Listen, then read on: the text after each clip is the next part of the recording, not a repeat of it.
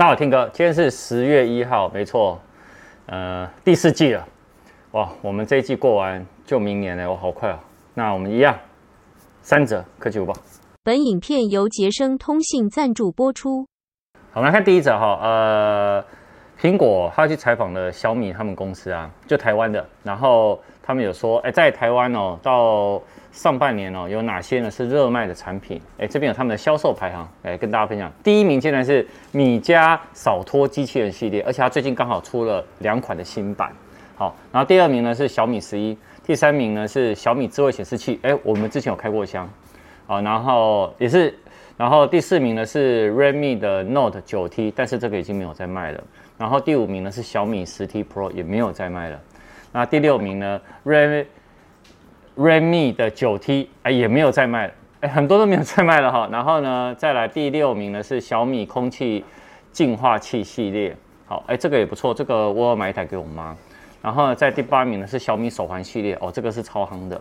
那第九呢是那个小米十一 Lite 啊，但是这个也没有再卖了。然后再来呢第十名是哎这个比较意外，因为这个这个是我没有用的，它是米家 LED 的智慧灯泡系列。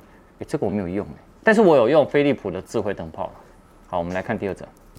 好，那第二则哈，那个新机出来，难免都有一些 bug 哈，但好像哎又出现了，包含什么呢？它搭载 iOS 十五的 iPhone 十三呢，它的 bug 呢是外媒呢报道说，无论是有线或无线连接，哎 CarPlay 好，然后呢就无法播放 Apple Music 跟 Spotify，会有闪退。但如果你是用旧版的 iPhone 十一或十二搭载 iOS 十五连接 CarPlay，则是没有问题的。那以我自己的经验，因为我是很常用我的车是有线的 CarPlay，但是我连上去我是没有闪退这情形发生的，所以还是会有部分的用户会有这样子的灾情。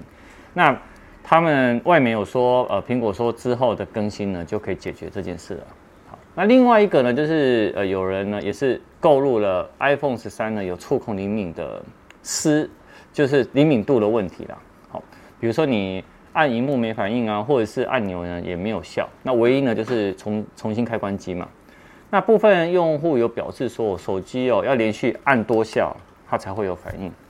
那我相信刚刚这两件事件呢，应该透过 iOS 接下来如果有新版更新的话，应该这些问题都。会一并解决，所以大家不用太担心。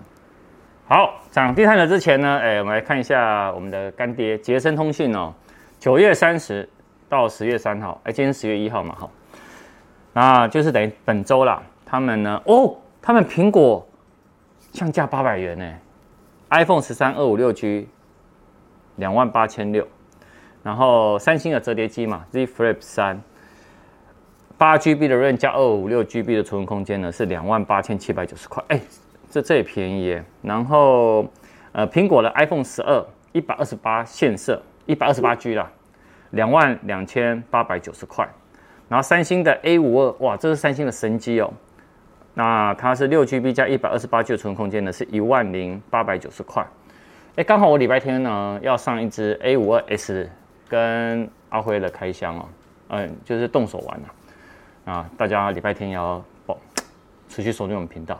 那另外呢，讲一下我们第三者哈，第三者就是近期哦，呃，有一些的评分都出来了，像 DxOMark 就是专门在评拍照录影的。那最近他们好像也有评电池的样子，我没有记错的话。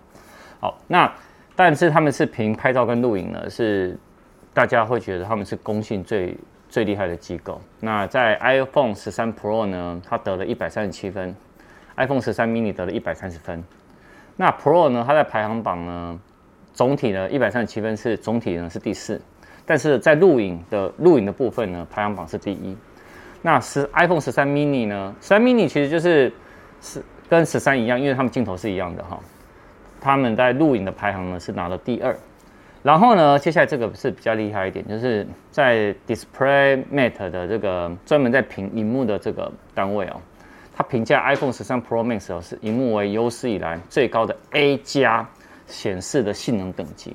他说我在十二个呃显示的效能的性能的评分的记录里面，有六个项目啊，他拿到了视觉与完美无异的记录。